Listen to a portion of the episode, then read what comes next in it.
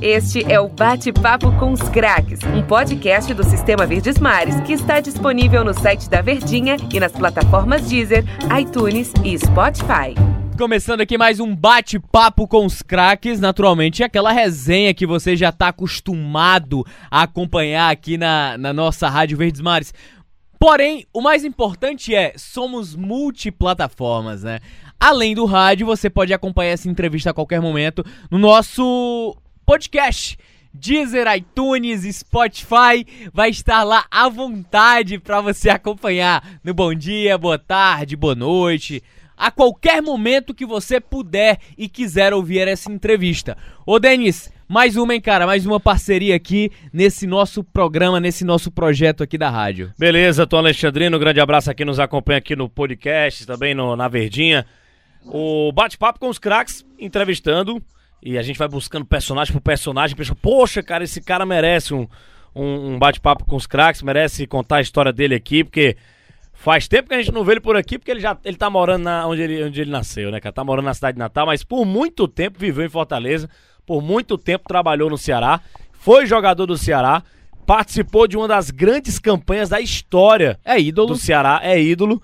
E falado até hoje por aqui pelos torcedores, se a gente conversa com a turma que, que viu o Ceará na década de 90, todo mundo fala, poxa, naquela época eu vou, vou, dizer agora o nome do cara, não. Porque você tem a brincadeira até com o nome dele, né? É, rapaz. naquela época o cara pegava demais, o cara era bom demais no gol. Tô quase entregando, Tom Alexandrino. Rapaz, e ele faz parte de uma, uma das grandes façanhas do Ceará na história centenária, que foi o vice-campeonato da Copa do Brasil em 94, né? Nós já trouxemos aqui, já conversamos é, com o Mastrilo, que era o capitão daquele, daquela equipe, chegou depois e tudo mais, trouxe a questão do entrosamento, contou detalhes é, cruciais dos bastidores da, daquele jogo no Olímpico contra o Grêmio. E esse cara também foi personagem fundamental da, daquele time de 94, campeão cearense também em 1996. É um cara que tem mais de 100 jogos com a camisa do Ceará. Goleiro Chico, que não é bem Chico. Seja bem-vindo, Chico, chamado de Eduardo Henrique, conhecido como Chico aqui, ao nosso bate-papo com os craques. É, meu, é um prazer enorme estar tá podendo participar com vocês aí nesse programa, principalmente para falar de 94 e falar do Ceará, que é um clube que eu tenho o maior carinho do mundo. Ô Chico, eu queria te perguntar, logo de curiosidade aqui, de onde foi que saiu Chico, hein? Exatamente, não tem nada a ver, né? Bom, tudo começou em 82, né, quando eu cheguei nas categorias de base do Grêmio, fazer o teste, para fazer na, na, na, época o famoso peneirão, né, que se fazia os clubes para avaliar jogadores para as categorias de base. E o, e o treinador, que na época estava fazendo as avaliações, não, nunca lembrava do nome dos jogadores que estavam chegando novos no clube, coisa. Então, para ele, quando ele não lembrava do nome, chamava de Chico, né? Então, acabou ele me chamando por, por apelido, por esse, por Chico. E, e ficou. Depois fui aprovado, fiquei na equipe e tudo mas ele continuou me chamando de Chico. E daí os companheiros também acostumaram com isso e depois, quando eu cheguei ao profissional, aí tentei mudar para o Eduardo, mas daí ficou até, até complicado para mudar, porque eu já havia sido campeão brasileiro da seleção gaúcha de, de, de, de sub-20, né, brasileiro pela seleção, e depois mas fui campeão mundial pela seleção sub-20 também, em 85, e tudo como Chico, né, e daí quando eu cheguei ao profissional, tentar mudar, tirar Chico para passar para Eduardo, ficou complicado, porque toda vez que eu ia jogar, uh, os comentaristas e narradores é, colocavam daí, ah, o Grêmio vai jogar com Chico, tá, tá, mas só que daí os, os, as pessoas que não me conheciam colocavam, perguntavam, ah, quem é esse Chico? Quem é esse Eduardo? Quer dizer, né, e botava, ah, o Grêmio vai jogar de Eduardo, daí, oh, quem, é, quem, é, quem é esse Eduardo?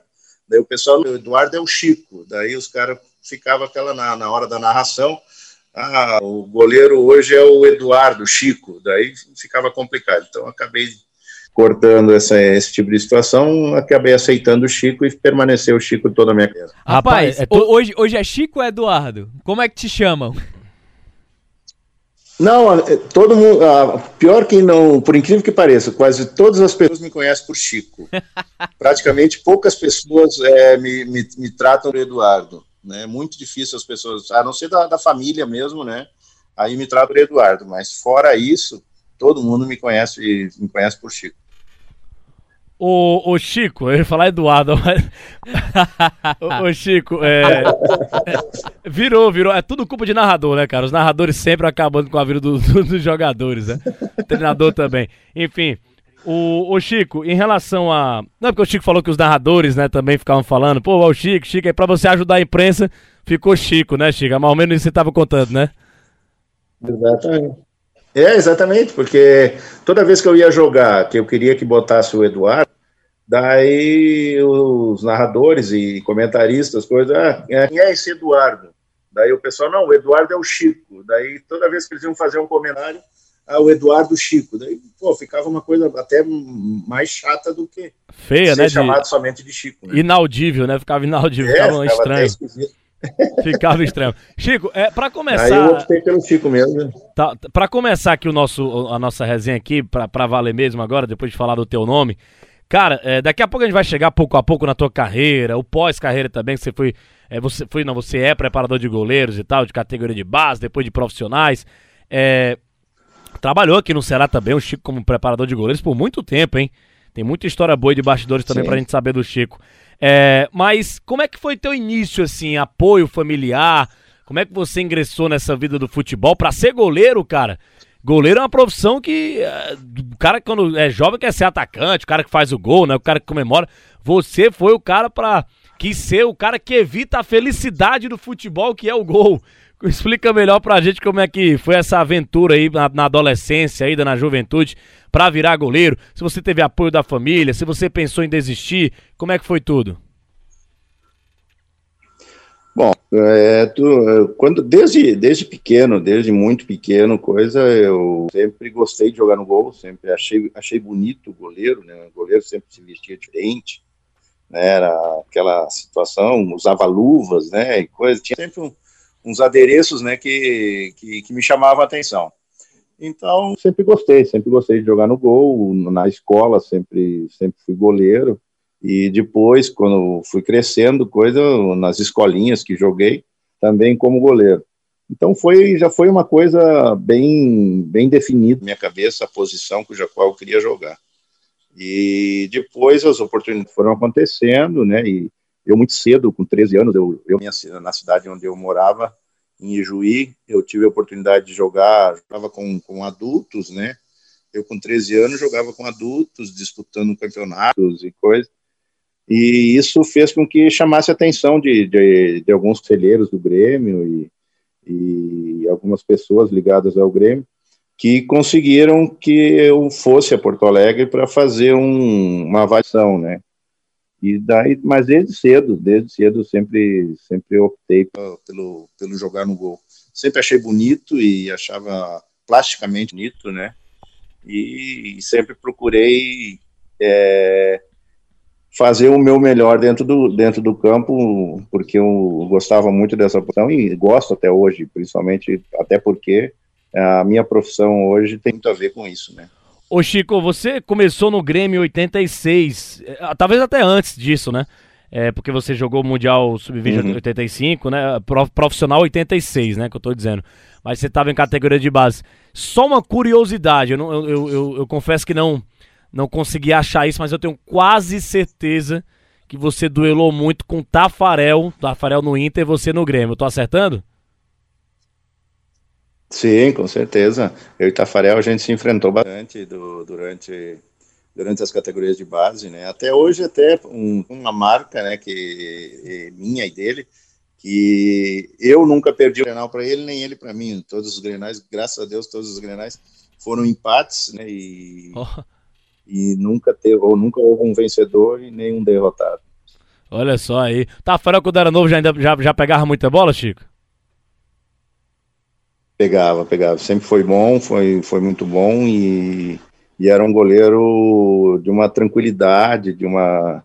Ele tinha uma, como é que eu vou dizer assim, um, uma velocidade de pernas muito grande, né? Ele facilitava muito os movimentos. Isso fez com que ele ele crescesse bastante e fosse o jogador que ele foi.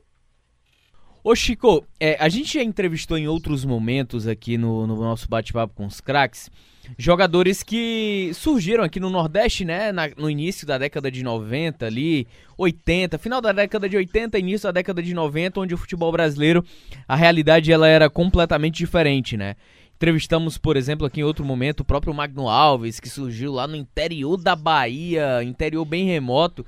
E aí, naturalmente, o sul do Brasil ele, em relação ao próprio Nordeste, socialmente falando, ele é mais desenvolvido. Eu queria saber se a tua infância você teve dificuldade, como é que foi essa vida dentro do futebol, porque o futebol na década de 90, as oportunidades elas eram bem mais difíceis do que atualmente, né? Sim, com certeza. A dificuldade de você chegar a um profissional era bem mais complicado, até porque na época se dava muito pouca oportunidade para o jogador de base, né? Se, se optava mais em contratar do que, do que você optar pela, pelo atleta de base. Mas, graças a Deus, eu, eu não tenho o que reclamar. Eu, minha família sempre me apoiou em relação ao que eu, que eu gostava de fazer. Né? Eu saí muito cedo de casa, né? eu saí com 15 anos de casa. É, passei a morar nas concentrações do Grêmio, morei sete anos né, nas concentrações ali do Grêmio, né, para depois é, seguir minha vida já adulto, né, seguir minha vida profissional, entendeu? Então, é, em termos de dificuldade, você tem a dificuldade do, do, do, de você sentir saudades, de você sentir a falta do pessoal, mas se você tem uma meta dentro da tua cabeça, tem uma meta dentro daquilo que você realmente busca, é, isso não vai interferir e você vai é, superar e vai conseguir chegar aonde você quer. E graças a Deus eu tinha essa vontade, eu tinha esse, essa determinação e graças a Deus minha vida, graças a Deus deu tudo certo, eu consegui é, chegar a ser profissional, consegui jogar no, no, num grande clube, né, jogar em vários clubes né, do futebol brasileiro. Eu acho que pela minha carreira se eu não me engano, se não me falha a memória, eu acho que eu joguei em torno de 15 a 16 clubes no futebol brasileiro. Então, eu rodei bastante esse Brasil, conheci muita coisa, conheci muitas pessoas, pessoas boas, pessoas más, pessoas mais ou menos. Então, no futebol, você tem essa oportunidade e ele abre esse leque para você, para você passar, conhecer e, principalmente, amadurecer para ser uma, uma pessoa do bem. Ô Chico, você falou que, que saiu de casa aos 15 anos de idade, né? Aí eu queria te perguntar se em algum momento aí o futebol ele te faz abdicar de muitas coisas na vida para realizar e você precisa manter 100% aquele foco, não adianta 99, tem que ser 100. Em algum momento você pensou em retroceder no sonho de ser jogador e buscar uma outra profissão ou não, sempre manteve o foco intacto? Bom, eu sempre, é como eu te disse, eu sempre mantive meu foco intacto, eu sempre mantive é, a minha determinação, né? E eu nunca, em nenhum momento, pensei em retroceder, em nenhum momento pensei em desistir do, daquilo que eu, que eu, que eu, que eu tinha como meta e como objetivo, né? É, e como eu disse, é, eu tive a, a chance, tive a felicidade de, de, de ter recebido as oportunidades muito cedo, né? E a minha carreira foi muito rápida, né? Eu, eu com 17 para 18 anos, coisa, eu já treinava junto dos profissionais do Grêmio, né? Treinava bastante com eles e coisa, não era profissionalizado, mas eu treinava junto com eles. E daí, com 18 para 19 anos, eu já fazia parte do grupo profissional do Grêmio. Né, eu fui assinar meu primeiro contrato em 1986, mas em 85 eu já tinha assinado um contrato de gaveta, né? Para que, se caso houvesse alguma, algum assédio de algum clube, alguma coisa, o Grêmio tem aquele contrato é, resguardado né, em seu poder. Né? Então, em 85 foi quando eu assinei o meu primeiro contrato, mas esse contrato não foi registrado. Eu continuei permaneci no grupo de profissionais como amador e depois em 86, sim, em 86 eu assinei meu primeiro contrato profissional e ele foi registrado na CBF. O Chico, em relação a essa tua passagem pelo time do Grêmio, né? Você jogou com o Renato Gaúcho, jogou com o Sabedia, né? Que foi técnico da Argentina na, na Copa de 2014 no Brasil. Ganhou a Libertadores com o Estudiantes em 2009. É, é um grande técnico, quase que ganhou o Mundial de Clubes em cima do Barcelona 2009. Ganhou, é, levou o gol do Barcelona no último lance do jogo. E é, jogou com Jorge Veras, um dos grandes personagens aqui no futebol cearense também. Nós já Entrevistamos o Jorge Veras aqui no bate-papo. Ai, não, não, Jorge furou. Furou 40. Tá devendo aí no Jorge Veras uma entrevista aqui no, no bate-papo com os craques. Conhecido como artilheiro Grenal, né? Porque é. marcava muitos gols em Grenais, né? Teve mais gente que ele boa, que ele jogou lá, além do Renato Gaúcho. O... Acho que o Cuca, o Bonamigo, o Caio Júnior também, se eu não me engano. É, grandes, grandes atletas, sim, grandes jogadores sim. que. Caio Júnior. Pode falar, gente. Inclusive, o Caio Júnior, nós jogamos junto na, nas categorias de base do Grêmio, né? O Caio Júnior era oriundo das categorias de base do Grêmio, nós tivemos a oportunidade de jogar junto na sub-17 e na sub-20 também. E então, dois no profissional, né? O Cuca também foi um atleta que foi contratado. É, eu joguei com o De Leon, joguei com Oswaldo, joguei com Sabela, joguei com o Renato, joguei com Paulo Roberto, Paulo César, De Leon, o De Leon já falei, Baidec, todo aquela, aquele grupo que foi campeão do mundo em 83 graças a Deus eu tive a oportunidade de, de, de, trabalhar junto com eles. Só cobra criada ali no time do Grêmio. Mas antes você teve um sul-americano e um mundial é, sub-20 85. O Chico é campeão do mundo com a seleção brasileira. É bom a gente ressaltar isso, né? É, e também sul-americano.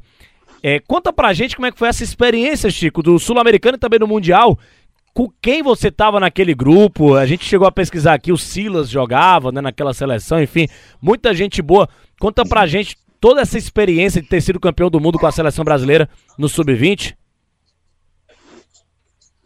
Bom, é, a gente, é, é, o grupo, né, o grupo era formado, pô, o grupo era muito bom, né, é, pô, tinha, por exemplo, os goleiros era eu, Tafarel, Daí tinha Luciano, tinha Paulo César da Ponte Preta, Luciano da, da, da Portuguesa, os zagueiros era, era Luiz Carlos e Henrique, que eram do Grêmio, né? E tinha o Antônio Carlos, tinha Tozin, que era da, da, da do Guarani, tinha, quem mais? Silas, Miller, é, Romário, é, Gerson, né? Finado Gerson, centroavante, né, tinha Israel, tinha é, como é que é o Balalo, né, que era do Internacional também, né, tinha o Kleber, que era do que era do Grêmio também. A base, a base daquela seleção foi a, a seleção gaúcha, né, que foi campeã em 84, campeã brasileira, né, tinha na época tinha aqueles campeonatos de seleção do estado, né, sub-20, e o, a seleção gaúcha tinha sido campeão em 84, e a base dessa seleção de 85 foi a seleção gaúcha. E aí nós tivemos, se não me engano, foram sete, seis ou sete jogadores que fizeram parte desse mundial e, e mais alguns outros que fizeram parte da preparação e que acabaram sendo cortados antes do, do mundial. Mas, pô, era uma seleção maravilhosa. A gente tem um grupo ainda hoje nas redes sociais, né? E hoje, graças a Deus, com, com as redes sociais, você consegue ter contato com esse pessoal, você consegue. É, nós temos um grupo da, dos campeões do mundo, né, de 85. Então, pô, isso é maravilhoso, você, você saber da vida do pessoal, saber que todo mundo está bem, e, e, principalmente você trocar ideias, você trocar experiências de, da vida que cada um levou, né, desde a época que a gente se separou até hoje, né. É maravilhoso, é muito bom e a rede social facilitou bastante isso. Só, só, um detalhe, né, dessa campanha, né, Chico, se você vai lembrar, é, o Brasil caiu no grupo que tinha Espanha, Arábia, Arábia Saudita e Irlanda. Aí o Brasil ganhou da Irlanda 2 a 1 é, ganhou da Espanha 2 a 0 e da Arábia Saudita 1 a 0 Aí na fase final, né, que é o mata-mata da Copa do Mundo, é, nas quartas o Brasil goleou a Colômbia 6 a 0 ganhou da Nigéria 2 a 0 e na final vocês derrotaram a Espanha por 1 a 0 Essa é a campanha é, do título isso. que você conquistou lá em 1985. Foi lá na União Soviética, né? A, a, a Copa do Mundo. Isso, isso, na antiga União Soviética. Hoje é, hoje é Rússia, né? Mas antigamente era a União Soviética e era ainda na época da cortina de ferro era muita proibição, muita é, como é que eu vou dizer assim, tinha muita coisa assim que era proibido, né? Então foi foi punk, mas foi foi legal porque porque a gente conheceu bastante coisa, a gente conheceu um país totalmente diferente, de uma forma de governo totalmente diferente e teve contato, conseguiu ter contato com o público, né, com contato com o pessoal de lá. Então, pô, a gente conheceu bastante coisa e isso foi bastante enriquecedor, principalmente para a vida da gente, né, por estar tá conhecendo um país numa cortina de ferro e principalmente um país onde tudo era proibido, né, tudo era não podia ser feito, nada podia ser feito, não tinha religião, não tinha é, não existia política, né? É, todo mundo só tinha que dizer amém ao que o governo determinasse. Então foi interessante e foi bastante enriquecedor para a vida da gente. Rapaz, a resenha é boa, mas eu vou pedir licença aqui ao Chico, que a gente precisa fazer o primeiro intervalo aqui no nosso bate-papo com os craques, para quem tá no rádio, né, mas para quem tá no podcast, segue o fluxo aí da entrevista com ex-goleiro Chico, campeão cearense e vice-campeão da Copa do Brasil pelo Ceará. Este é o Bate-Papo com os Craques, um podcast do Sistema Verdes Mares que está disponível no site da Verdinha e nas plataformas Deezer, iTunes e Spotify. Eu quero abrir esse bloco aqui com o Chico perguntando a chegada dele ao Ceará, né? Um estado completamente diferente daquilo tudo que tinha vivido numa época em que o futebol talvez fosse um pouco mais complicado, principalmente aqui pelo lado do Nordeste. Ele tinha passado pelo Bahia antes de chegar ao Ceará, mas eu queria saber do Chico como é que ele chegou ao Ceará. Quem foi que trouxe o Eduardo, conhecido como Chico aí no futebol, para cá para o Ceará? Bom, é, quem me levou, né, quem fez a negociação toda, né, de, do, do meu empréstimo, né, do Grêmio para o Ceará, foi um empresário pernambucano, né, Geraldo Samico, que era, na época ele era empresário e fazia essas intermediações de jogadores e coisas. E ele que e ele já havia feito algumas intermediações algum, alguns clubes com, comigo, né, com em meu nome coisa. E, e na época ele surgiu com a proposta do Ceará, né, e de que o Ceará estava interessado que eu que eu fosse para lá e coisa.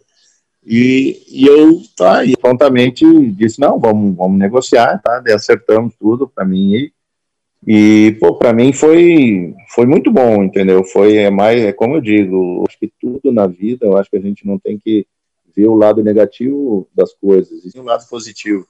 E o lado positivo era que, que, eu, que eu tinha que jogar, eu era um jogador jovem, um jogador que precisava de oportunidades e o Ceará estava abrindo as portas para mim jogar. Então, pô, para mim era maravilhoso e pô, foi uma honra, mara uma maravilha é, é, a minha ida para o Ceará, principalmente depois de tudo que aconteceu, de tudo que a gente viveu dentro e, e viveu principalmente vestindo a camisa do Ceará. Então foi maravilhoso, para mim foi ótimo, né, e foi Geraldo Mico, Geraldo Samico foi quem fez toda essa intermediação com a direção de Grêmio e Internacional para a minha ida para o Ceará. É, quando você chegou aqui, Chico, como era o, o, o Ceará, né? A instituição Ceará e tal. É, como era aquele futebol na década de 90 nos bastidores. Hoje, você trabalhou também nessa, nessa grande é, renovação de um Ceará que hoje é grande, que hoje é um dos maiores clubes do futebol brasileiro, um dos melhores do Nordeste também, a, atual bicampeão nordestino. É, conta pra gente como é que foi tua chegada no Ceará em termos de estrutura, o que é que você via por lá? Você que trabalhou como preparador físico, de, trabalhou como preparador de goleiros também no Ceará no, no, no, no futuro, né? Depois de você encerrar sua carreira. É, existiu uma grande mudança, o Ceará evoluiu muito mesmo, Chico, como era no passado as estruturas do Alvinegro de Porangabuçu, como a gente chama aqui o Ceará. Sim, com certeza, né? A evolução é, foi muito grande, a evolução do Ceará em relação a 94 uma, uma diferença muito grande. 94 até tem uma história engraçada, né, que eu cheguei em 94, eu cheguei no clube, né, da Itália, me, me receberam tudo, assinei o contrato, daí me, eu fiquei hospedado numa, numa posada lá na beira-mar, coisa, tudo, tudo tranquilo, até aí tudo, tudo em ordem, né, e daí teve os treinamentos, tudo, daí a gente foi, foi fazer a estreia, né, no Campeonato Cearense, na época, né, e daí teve a concentração, e a concentração era ali em Porangabuçu, uhum. né, na, naquela casa que havia atrás lá, no, onde, onde hoje é a concentração realmente, mas com, com uma estrutura totalmente diferente da de hoje, né? Mas tá, cheguei eu, né, me apresentei para a concentração, subi para o meu quarto e entrei, no, daí perguntei né, para o rapaz lá, que era o responsável pela concentração, onde é que eu, onde é que eu poderia me, me, me alojar e coisa, né? Daí tá, ele disse, ah, vai no quarto tal, não sei o que, tá, fui lá. Quando eu entro no quarto, né, é, encontro assim, olho, abro a porta assim, não vejo camas, né? Ver só redes penduradas na parede. E, pô, eu, pá, aquilo me deu um choque, né? Porque, pô, nunca tinha dormido em rede na minha vida, né?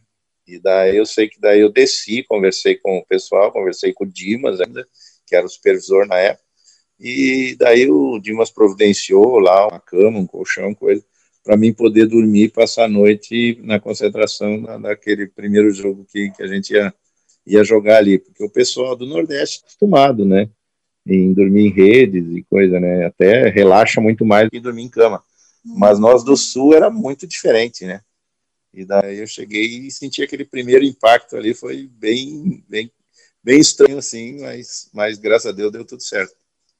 E aí, pra, quem vem de uma escola, de uma estrutura como o próprio Grêmio, né? De repente ter que dormir de rede. Você chegou a dormir de rede, Chico? Não, por incrível que pareça. A não ser assim, logo após o almoço, coisa, você deita na rede, dá uma relaxada, coisa. Mas passar a noite numa rede, nunca, nunca. Eu, é porque eu tenho alguns problemas de coluna, coisa, né? E até é, remanescentes ainda da, da época que eu jogava, tudo. Então, pô, se eu dormir numa rede, no outro dia eu não caminho, né? No outro dia eu não ando. De jeito, vou dormir todo torto. Outro dia eu tô, tô todo quebrado.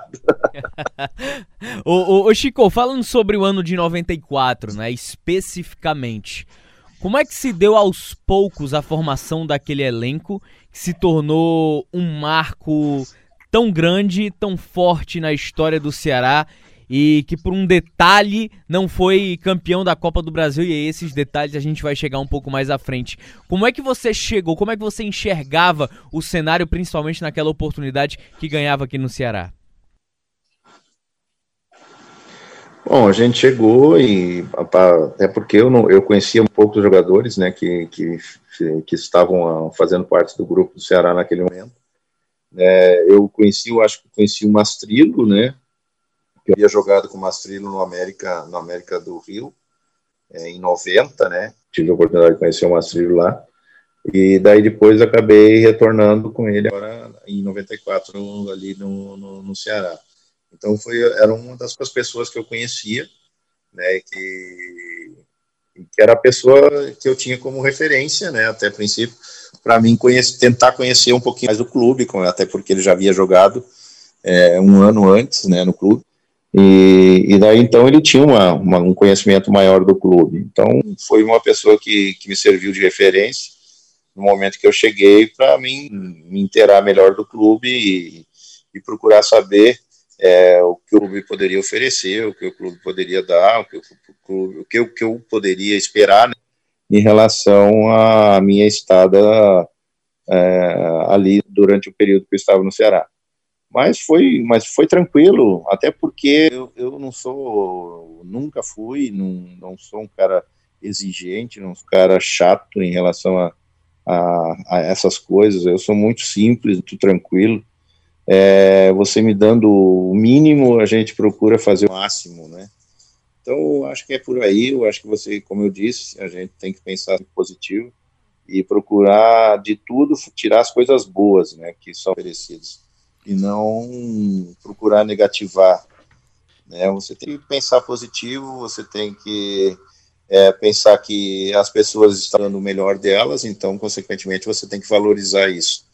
Então, acho que é por aí. Acho que eu sempre tive esse pensamento e sempre procurei tirar o melhor e, e me entregar da melhor forma para conseguir dar um retorno ao clube cujo qual estava me dando oportunidade. Como eu falei anteriormente, o Ceará me deu a oportunidade de eu vir e jogar, vir e mostrar o meu futebol, e isso, para mim, foi muito gratificante, eu poder dar o retorno que eu dei né, dentro da, da competição cuja qual a gente estava disputando. sempre procurei dar o melhor, sempre procurei fazer o melhor dentro de campo e sempre procurei fazer que o Ceará cada vez mais pudesse ser grande, pudesse crescer, pudesse evoluir, pudesse é, crescer dentro do cenário do, do futebol brasileiro. De, desde que eu cheguei no Ceará, eu sempre procurei ser dessa forma, até por gratidão e principalmente pelo fato deles ter aberto as portas e me dado a oportunidade de, de, de vestir a camisa e principalmente uma camisa pesada, uma camisa que tem uma torcida maravilhosa, tem uma torcida que, que merece isso e tem uma torcida que, que é exigente. Então, nada melhor do que você sempre procurar dar o melhor para que a torcida possa também te valorizar da mesma forma como sempre me valorizaram. Graças a Deus, eu nunca tive problema com torcedor, nunca tive problema com torcida. É, a torcida sempre me valorizou e isso é gratificante. Se ela me valorizou, consequentemente, meu trabalho estava sendo bem feito e isso faz com que eu me sinta gratificado e sinta principalmente é, honrado de ter vestido a camisa do Ceará. Ô Chico, é, o seu técnico era o Dimas Filgueiras naquela época. O Dimas tem muita história no Ceará como jogador, como técnico, como dirigente do clube de maneira geral, enfim. É, o que é que você pensa do Dimas Filgueiras? É, você trabalhou com o Dimas também quando o Dimas era é, treinador do Ceará, né? Assim, é, em, quando você era preparador de goleiros do Ceará também, né? É, o, o que é que você pensa do, do Dimas? O que é que ele significa para o Ceará? É, como técnico, o que é que ele passava para vocês? Como é que ele fez a união daquele grupo ali de 94 para o Ceará engrenar, principalmente naquela campanha da Copa do Brasil? Bom, nosso começo, acho que, se não me engano, era Mário Fernandes, né? Era o primeiro treinador. Quando eu cheguei né, no Ceará em 94, Mário Fernandes era o treinador, se não me engano, era esse o nome dele. E, e nós tivemos o, jogo, é, iniciamos o Campeonato Cearense, fomos meio a trancos barrancos, assim, no começo, e depois tivemos o primeiro jogo, né, do, do, do, do da Copa do Brasil contra o Campinense, onde o time não rendeu tudo aquilo que, que era esperado do time, né, contra o Campinense em casa, e depois fomos decidir fora, né, e daí decidimos fora, foi uma dificuldade muito grande para nós buscarmos a classificação, e, e, o Ceará, a direção do Ceará tinha o objetivo de passar, né, pelo Campinense, pelo fato de que nós teríamos o jogo, daí o nosso confronto seria contra o Palmeiras, né, e esse jogo do Palmeiras, para a diretoria do Ceará, era uma, uma roda, principalmente pela renda, né, que, que, que ele poderia proporcionar ao Ceará. Então, pô, nós tínhamos praticamente a obrigação de passarmos pelo Campinense. E tivemos uma dificuldade muito grande de passar pelo Campinense. E daí isso fez com que a direção tomasse a decisão de trocar o Mário Fernandes, né, pelo, pelo Dimas. E daí, a partir da segunda, da segunda rodada da Copa do Brasil, o Dimas assumiu e daí mudou, mudou algumas coisas, mudou principalmente a, a atenção né, que, que os jogadores recebiam, tinha, a gente tinha uma facilidade maior para se dirigir, para se colocar em relação à direção e coisa, reivindicar alguma coisa, então nós tínhamos essa facilidade através do Dimas, né, e isso facilitou bastante, entendeu, e o Dimas é um cara muito, muito inteligente, é um cara é, estrategista, né, e ele sempre estudou bastante os nossos adversários, desde que ele assumiu, ele, ele estudava bastante e fazia e nos passava todo tipo de informação que ele podia para que a gente pudesse entrar em campo com praticamente é, sabendo tudo que o adversário poderia nos, no, no, nos oferecer de dificuldade. Ele sempre foi um, um, estrategista, né? Então isso fez, isso facilitou bastante. Houve a, o entendimento de todo o grupo, né? É, pela filosofia que o Dimas implantou conosco e isso só fez que o, o, o grupo crescesse, o grupo é, criasse confiança e cada jogo que passava, a nossa confiança aumentava, a nossa, a nosso ego crescia, né, e isso fez com que a gente conseguisse fazer a campanha que fez em 94, né, porque nós entrávamos em campo praticamente com uma confiança muito grande, é, dentro do, do, do, que nós tínhamos e dentro do que a gente podia buscar jogo a jogo, né? Então, pô, isso foi maravilhoso. O Dimas é um cara estrategista, é um cara que, que eu pô, tenho o maior carinho do mundo por ele. É um cara que me ajudou bastante dentro do Ceará, né? E é um cara que, pô, eu acho que a torcida do Ceará é, não digo que de, deva alguma coisa a ele, mas é, é, um cara que merece todo o carinho e principalmente é um cara que dedicou muito ao Ceará, se, sempre foi um torcedor alvinegro, é, o soldado, o famoso soldado alvinegro, né? É um cara que merece todo o carinho e merece toda a, como é que eu vou dizer assim, a, a veneração do torcedor pelo fato de tudo que ele fez pelo clube. O, o Chico, eu queria até depois dedicar uma parte para a gente falar sobre o Dimas, né, já que você viveu intensamente essa boa relação com o Dimas Silgueiras e pela representação que ele tem no Ceará.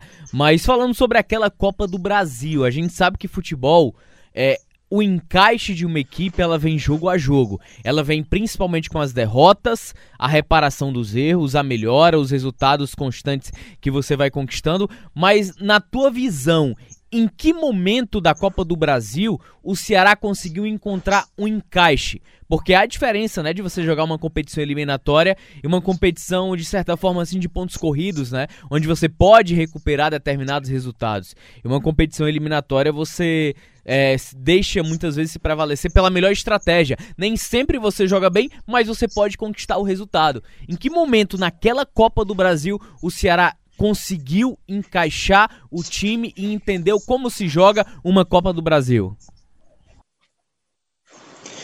Eu acho que o, acho que o ponto fundamental da, da, daquele, daquela situação da, da, da nossa campanha foi nossa passagem pelo Palmeiras. Ali foi o ponto crucial. Até então, o torcedor, eu acho que acho que nós mesmos, né, não não não, não não creíamos muito, né, que passaríamos pelo Palmeiras, porque o Palmeiras era o time, é, era o melhor time da época, né, é, tinha Vanderlei Luxemburgo como treinador, tinha Rivaldo, tinha é, Roberto Carlos, tinha um monte de jogadores, tudo de seleção brasileira. E nós, nós mesmos, nós tínhamos uma, como é que eu vou dizer assim, um, eu acho que um respeito muito grande pelo Palmeiras, né, e aí isso fazia com que a gente se sentisse menor, né? E mais aquela partida que nós jogamos em, em Fortaleza, né? Em que nós entramos em campo e acabamos jogando de igual para igual com o Palmeiras e ficamos no 0 a 0 né? Ali nos deu uma, uma, uma um alento e principalmente uma, uma noção de que nós poderíamos ir mais longe, nós poderíamos buscar algo mais. E depois, né, quando a gente foi a São Paulo, né, e dentro daquela partida do, do, do Parque Antártica, onde é, a gente acabou fazendo 1 a 0 surpreendendo o Palmeiras, surpreendendo a todos, né, fazendo 1 a 0 dentro do Parque Antártica, depois o Palmeiras empatando a partida, né, dentro ainda do, do da primeira etapa, e nós indo para o intervalo com o jogo empatado. Ali, e, né, com aquele resultado de, de um a um, nos dava a classificação ainda. Nós tínhamos a faca e o queijo na mão ainda. Né? Nós estávamos com uma vantagem em cima do Palmeiras. E ali foi, foi, foi aumentando a nossa, a nossa, como é que eu vou dizer assim, a, no, a, a nossa credibilidade de, de, de, saber que, que a gente tinha, tinha condição até pelo primeiro tempo e pelo jogo que a gente fez em, em Faleza. Depois, no segundo tempo, entramos, fizemos uma partida maravilhosa. Dentro do segundo tempo, brigamos o tempo todo, lutamos o tempo todo, é, tivemos é, muita, muita hostilidade, tivemos até hostilidade da arbitragem em relação a nós, né? Porque, como se fala, né, o nordestino, né, que a gente, quando chega o Parque Antártica, foi hostilizado bastante pela torcida do Palmeiras, sendo chamado de nordestino, sendo chamado de cabeça chata, sendo chamado de um monte de coisa. E isso fez com que é, nos motivasse e não nos, nos fizesse é, se sentir desmerecido, né? Isso nos motivou cada vez mais e fez com que a gente acreditasse. E por isso que quando a gente conseguiu, né, acabar aquela partida, e quando eu peguei a penalidade também do, do, do Evair, né, é, a vibração era, era grande, era enorme, a vibração era de quase um gol feito, né, Então, isso. E ali foi o divisor de águas. Ali foi o divisor de águas, onde a gente passou a crer que nós tínhamos condição de ir bem mais longe. Né? Até porque nós estávamos batendo, naquele momento, o principal time que estava na Copa do Brasil, que era o Palmeiras, né? que era o grande time da época. Então, nós passamos pelo Palmeiras, consequentemente, a gente tem condição de, de ir bem mais longe, desde que tivéssemos a cabeça no lugar, tivéssemos é, consciência, principalmente da, da, da, da, como é que eu vou dizer assim, do clube, né, que a gente sabe que o, no, o nosso clube não tinha as, a estrutura de muitos outros, mas que a gente é, se esforçando, que a gente se dedicando, a gente se empenhando, a gente poderia chegar muito mais longe. Então, pô, aquilo ali, a, o jogo crucial para nós, que eu creio, foi o jogo do Palmeiras, onde a gente bateu o principal clube e aí fez com que nós pudéssemos crer que, que poderíamos ir bem mais longe. E eu acho que o grande momento, né, Chico, daquela campanha, e que você é lembrado até hoje, é claro que você, você agarrou demais contra o Internacional na, na, nas quartas, né? Teve o difícil jogo contra o Linhares, que coisa, né? O Linhares. É só para deixar bem claro, né? O, o regulamento daquela Copa Brasil na, no, nas antigas, só iam os campeões estaduais dos anos anteriores. Mas o vice-campeão das, das melhores federações ranqueadas, né? Por isso que São Paulo, Rio, Minas, Rio Grande do Sul levaram dois representantes. A Bahia também, se não me engano, levou Bahia e Vitória. É, e o restante era só o campeão estadual do outro ano. Era, era, era de fato a competição tiro curto. Primeira fase Campinense, Ceará passou do Campinense, depois o, o, o Palmeiras nas oitavas, quartas com o Internacional, semifinal, e é por isso, né? E a gente estranha, mas o Linhares do Espírito Santo, e depois o, o Grêmio na decisão. Por isso que o Ceará enfrentou Inter e Grêmio, porque o Rio Grande do Sul era bem ranqueado, e é até hoje, né? E levou o campeão e o vice do ano anterior. Mas o grande momento daquela campanha, né, Chico? Teu, principalmente, foi o pênalti defendido pelo Evaí. O Evaí foi um grande atacante do futebol brasileiro, um ídolo do Palmeiras, ídolo do Vasco da Gama, com passagens também na seleção brasileira. É, campeão brasileiro com o Palmeiras, campeão brasileiro com o Vasco, fez uma grande dupla nos dois times com o Edmundo, né? E naquela época você parou o Evaí, que dificilmente perdia pênalti. Ele batia muito bem. Para quem viu o Evaí jogando, sabe do que eu tô falando. O Chico foi contemporâneo dele, sabe também o, como foi a tua preparação para pegar um pênalti do Evaí? Que o Evaí ele só dava o tapa na bola, né, Chico? Não sei, me, me corrija se eu estiver errado. Quando o goleiro já estava se deslocando. E no lance do pênalti, dá pra gente perceber que, que tu fica parado até o momento do toque dele na bola. Isso aí é de um, de um de estudo, de trabalho, de reflexo, de, de atenção, né? De conhecer o batedor, que era um cara conhecido nacionalmente. Conta esse momento que te imortalizou aqui na história do Ceará pra gente, pro, pros torcedores do Ceará também, o amante do futebol cearense que está aqui nos acompanhando no bate-papo com os craques. Bom, aquela, aquela situação foi, como tu disse, é questão de estudo, questão de, de, de você pesquisar, né? E, e, na época você não tinha os recursos que a gente tem hoje, mas se buscou né, uma, uma, uma, umas informações e se chegou à conclusão que o Evair, ele, ele normalmente ele batia o pênalti cruzado, né? onde ele tem a potência, onde ele tinha a, a, facilidade maior de bater na bola. Mesmo ele vindo devagar, ele, ele, ele vinha e batia cruzado. E no primeiro pênalti, ele veio e fez isso. Black Friday, hora de... Né? e daí bateu a, a, bola cruzada no primeiro pênalti e fez, e eu fui para o lado contrário. E daí no segundo pênalti, é, eu me lembrei da, do, do, que nós já havíamos conversado, coisa, e cheguei à conclusão de que realmente era verdade, que ele só batia cruzado. E daí esperei, esperei, esperei até o último momento, e ele fez a cobrança, e eu tive a felicidade até dele não bater bem, eu acho que até pela pressão do jogo, pela, pelo cansaço, alguma coisa, é, ele não bateu tão bem, a, a, não fez tão bem a cobrança. A bola não ficou tão longe de mim. Ele normalmente ele batia ela rente à trave, a bola batendo quase na lateral da rede.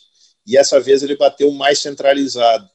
E daí foi quando eu tive a oportunidade de, como ter esperado, é, somente com, com, com, com a minha envergadura, eu consegui chegar na bola e fazer a defesa.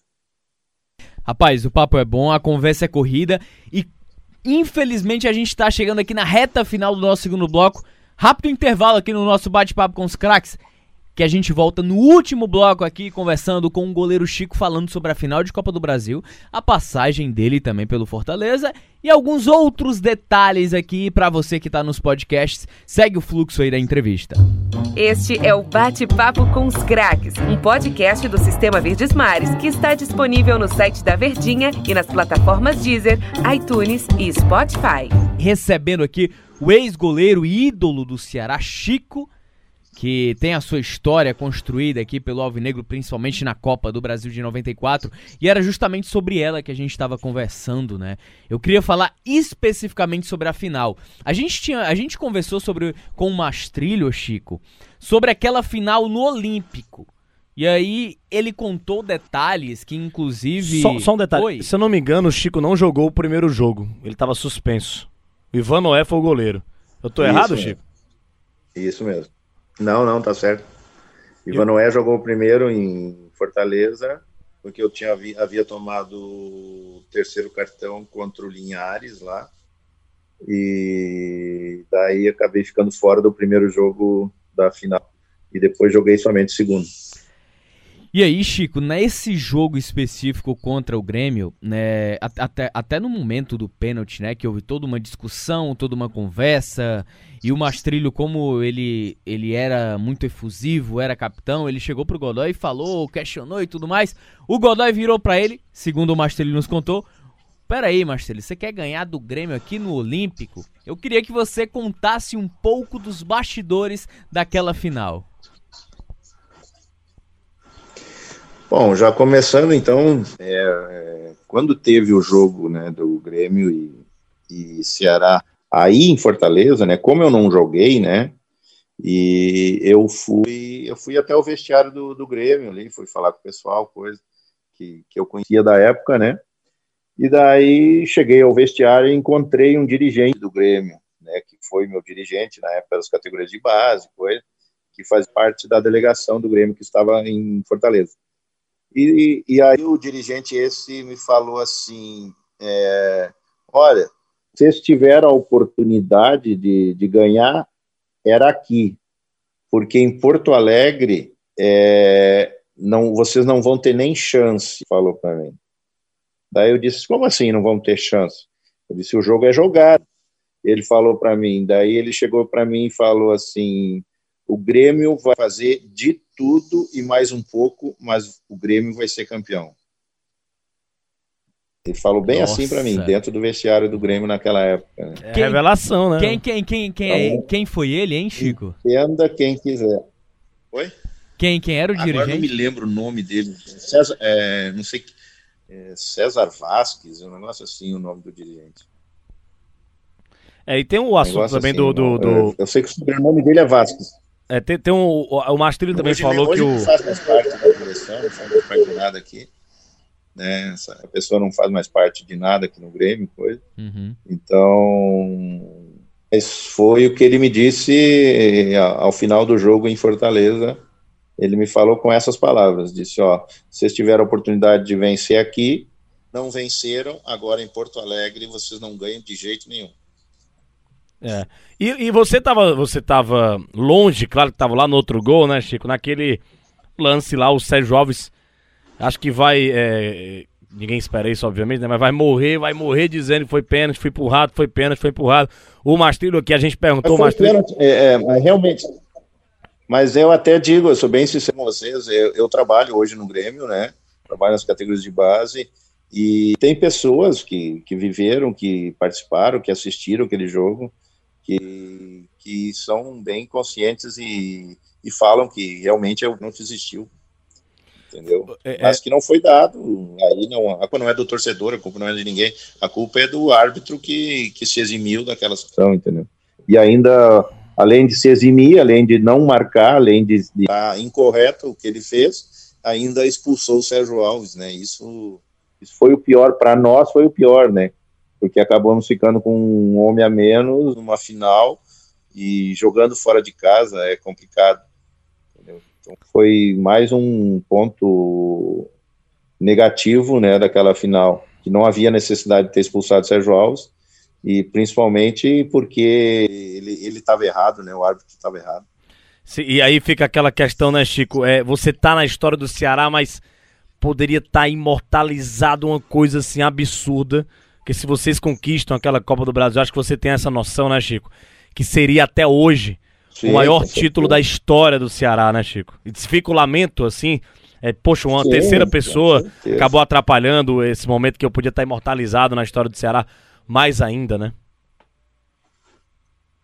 Não, com certeza, até porque naquele, naquela situação, por exemplo, nós, nós temos a consciência, né, da, da superioridade do time do Grêmio.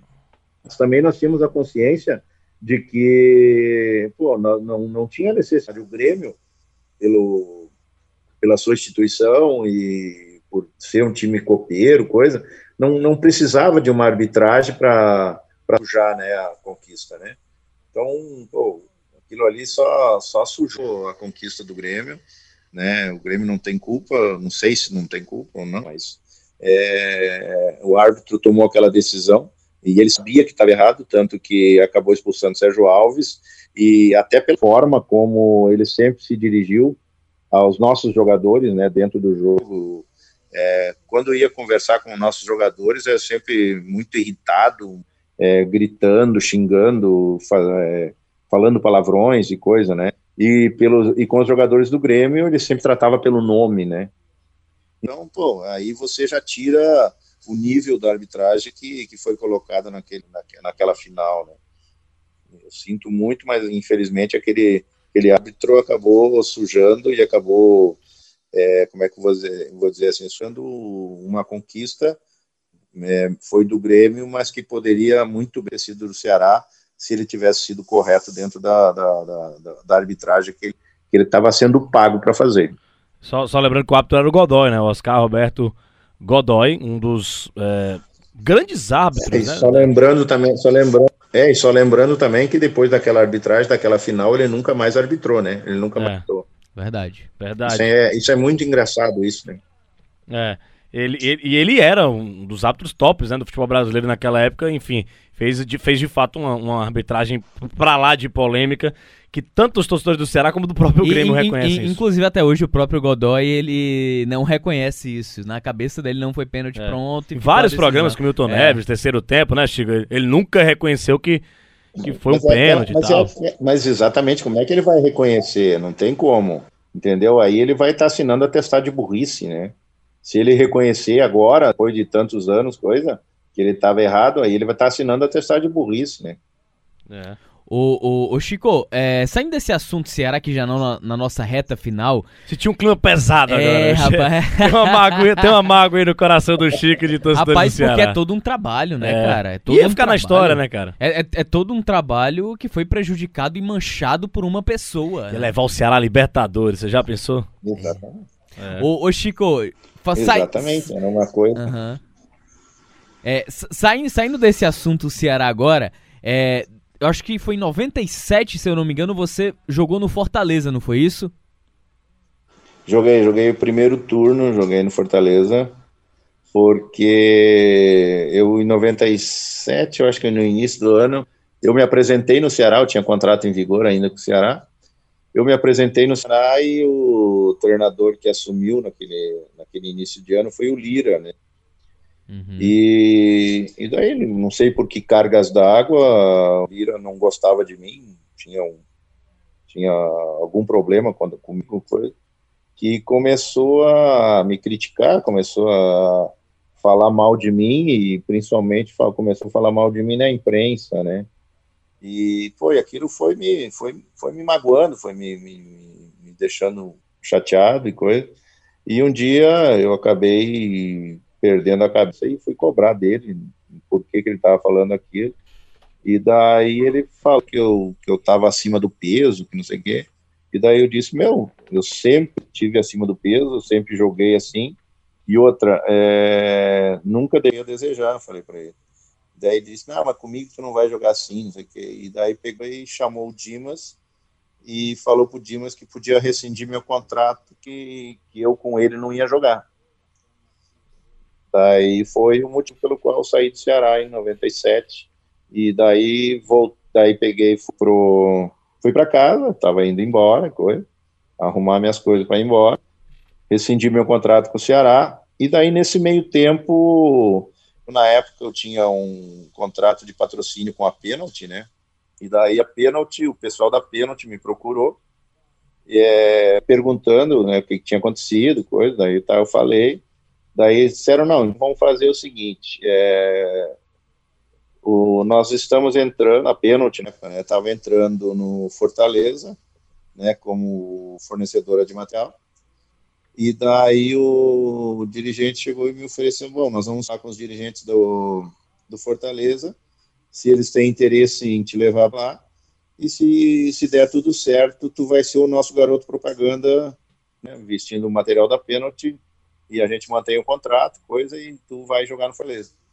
Tá, daí acabou dando tudo certo, o representante da pênalti aí em Fortaleza era o João Baum, né, que era um gaúcho também, que morava no mesmo prédio que eu, e acabou dando tudo certo. E eu acabei indo para Fortaleza, a pênalti foi para Fortaleza, e, e, eu acabei jogando um turno todo, né, no, no, no, no Fortaleza. Inclusive, a gente foi campeão do primeiro turno, né, em 97, e eu acabei saindo, né, e infelizmente acabei saindo de uma forma meio negativa do Fortaleza, pelo fato de que o presidente, na época, o Oswaldo Azim, é, havia feito um contrato comigo e quando nós fomos campeões no primeiro turno, ele não cumpriu aquilo que havia tratado comigo.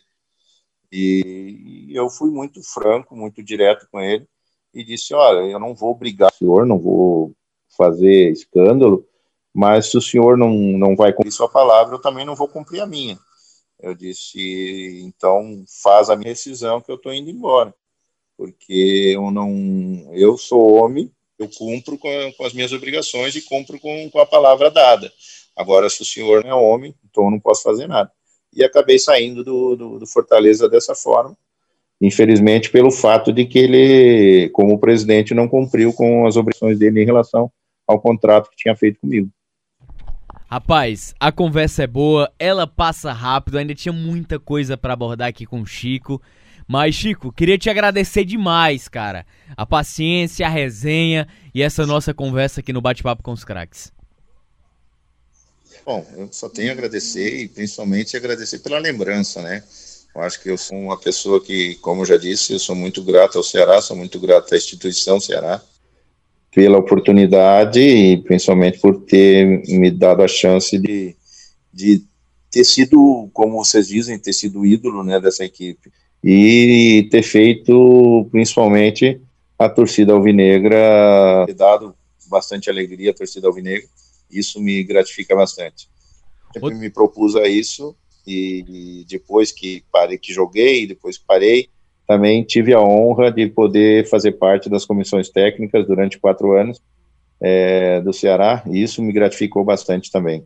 Então, só tenho a agradecer a vocês, agradecer à imprensa, à torcida por todo o carinho que sempre me deram. Preparador de goleiros no, no time do Ceará e o Chico ainda passou em 97 e jogou com Mota, jogou com gente muito boa que estava surgindo no futebol naquela época ainda, Dema, enfim, fez uma parte de um grande Ceará também em 97. Valeu, Denis, grande abraço, hein? Isso mesmo, depois é. Valeu, grande abraço, Tom, valeu, valeu Chico, valeu. obrigado. Um abraço. Valeu, torcedor. Esse aqui foi nosso bate-papo com os craques. E naturalmente a gente volta a cada domingo aqui com mais uma boa resenha no nosso bate-papo com os craques. Valeu, torcedor. Grande abraço.